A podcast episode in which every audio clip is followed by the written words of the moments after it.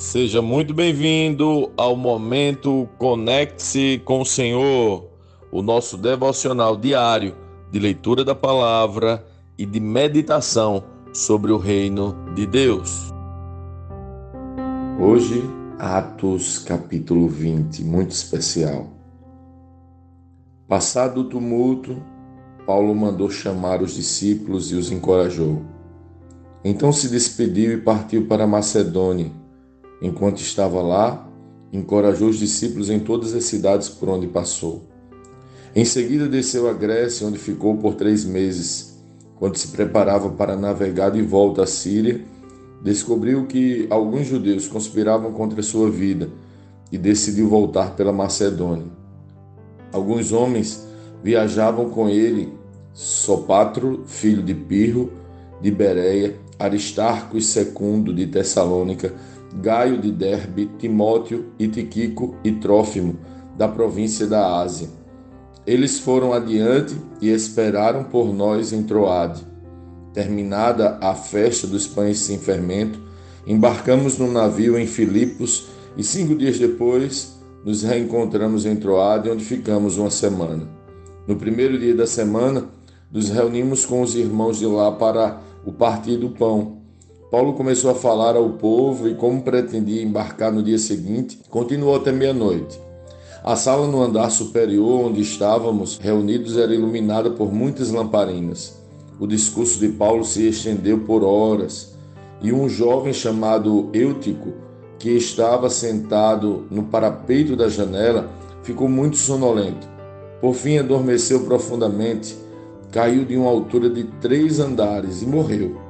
Paulo desceu, inclinou-se sobre o jovem e o abraçou. Não se desesperem, disse ele, o rapaz está vivo. Então todos subiram novamente, partiram o pão e comeram juntos. Paulo continuou a lhes falar até o amanhecer e depois partiu. Enquanto isso, o jovem foi levado para casa vivo e todos sentiram grande alívio. Paulo foi para a terra até Assos onde havia definido que devíamos esperar por ele, enquanto nós fomos de navio. Encontrou-se conosco em Assos e navegamos juntos até Mitilene. No dia seguinte, passamos em frente à ilha de Quios. No outro dia, atravessamos para a ilha de Samos e um dia depois chegamos a Mileto. Paulo havia decidido não aportar em Éfeso, pois não queria passar mais tempo na província da Ásia. Tinha pressa de chegar a Jerusalém, se possível, para a festa de Pentecoste. Por isso, em Mileto, mandou chamar os presbíteros da igreja de Éfeso. Quando chegaram, ele lhes disse: Vocês sabem que desde o dia em que pisei na província da Ásia até agora, fiz o trabalho do Senhor humildemente e com muitas lágrimas. Suportei as provações decorrentes das intrigas dos judeus e jamais deixei de dizer a vocês o que precisavam ouvir, seja publicamente, seja em seus lares. Anunciei uma única mensagem, tanto para judeus como para gregos. É necessário que se arrependam, se voltem para Deus e tenham fé em nosso Senhor Jesus Cristo. Agora, impelido pelo Espírito, vou a Jerusalém. Não sei o que me espera ali, senão que o Espírito Santo me diz, em todas as cidades que tenho pela frente, prisão e sofrimento. Mas minha vida não vale coisa alguma para mim, a menos que eu a use para completar minha carreira e a missão que me foi confiada pelo Senhor Jesus dar testemunho das boas novas da graça de Deus. Agora sei que nenhum de vocês a quem anunciei o reino me verá outra vez. Por isso, declaro hoje que se alguém se perder, não será por minha culpa, pois não deixei de anunciar tudo que Deus quer que vocês saibam. Portanto, cuidem de si mesmos e do rebanho sobre o qual o Espírito os colocou como bispos a fim de pastorearem sua igreja, comprada com seu próprio sangue. Sei que depois de minha partida surgirão em seu meio falsos mestres, lobos ferozes que não pouparão o rebanho. Até mesmo entre vocês se levantarão homens que distorcerão a verdade a fim de conquistar seguidores. Portanto, vigiem.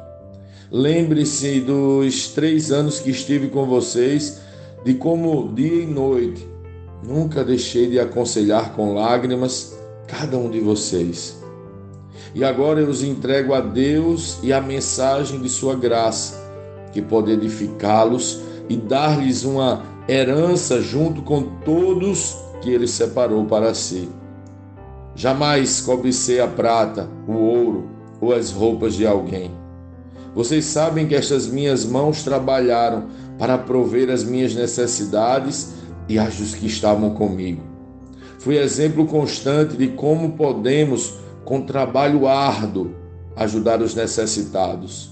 Lembrando as palavras do Senhor Jesus, a bênção maior em dar que em receber. Quando Paulo terminou de falar, ajoelhou-se e orou com eles. Todos choraram muito enquanto se despediam dele com abraços e beijos. O que mais os entristeceu foi ele ter dito que nunca mais o veriam. Então, eles o acompanharam até o navio.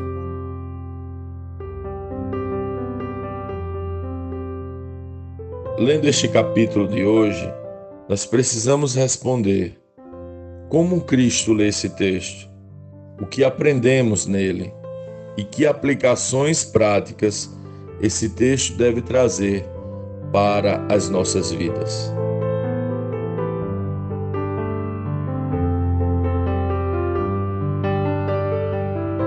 A despedida de Paulo dos líderes da igreja de Éfeso foi emocionante. Ele sabia que não mais o veriam. Uau! Que emoção!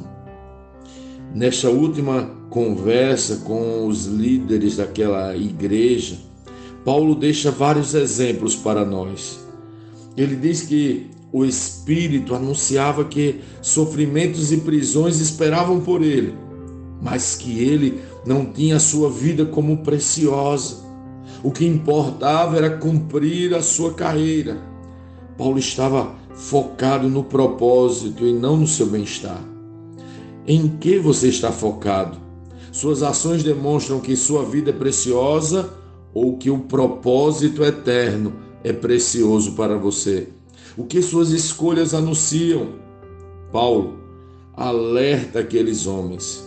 Depois de minha partida, Lobos devoradores se levantarão e não pouparão o rebanho, distorcerão a verdade a fim de conquistarem seguidores.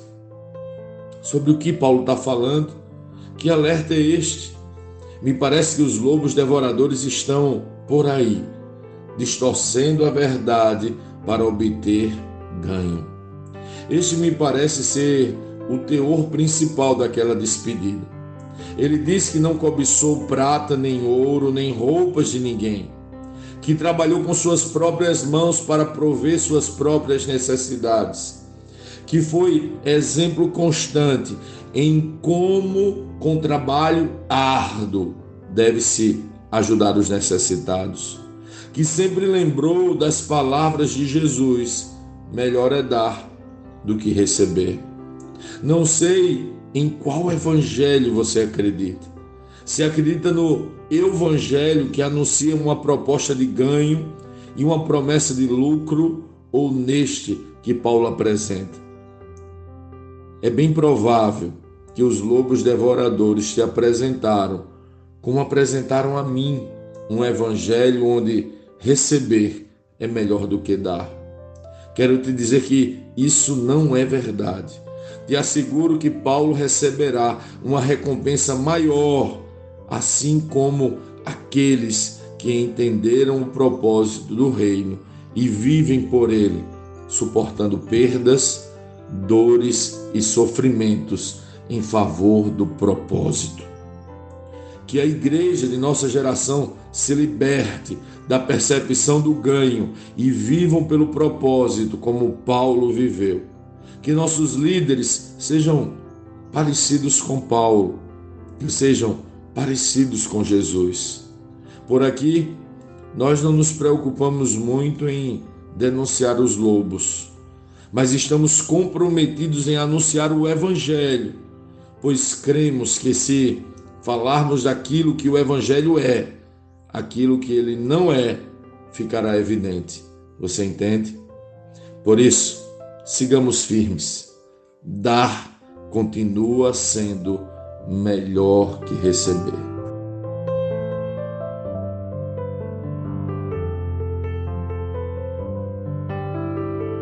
Sim, que bom ter você neste devocional e poder compartilhar o Evangelho. Mas, como sempre dizemos, o texto de hoje, o texto de cada dia, tem muito mais para oferecer, muito mesmo. Nosso objetivo aqui é te influenciar a parar um pouco e ler o texto bíblico, pois acreditamos que cinco minutos de vida na palavra podem transformar completamente uma vida. Que Deus te abençoe. Leia, medite, comente, pergunte e adore o Senhor no seu lugar secreto. Conecte-se com o Senhor.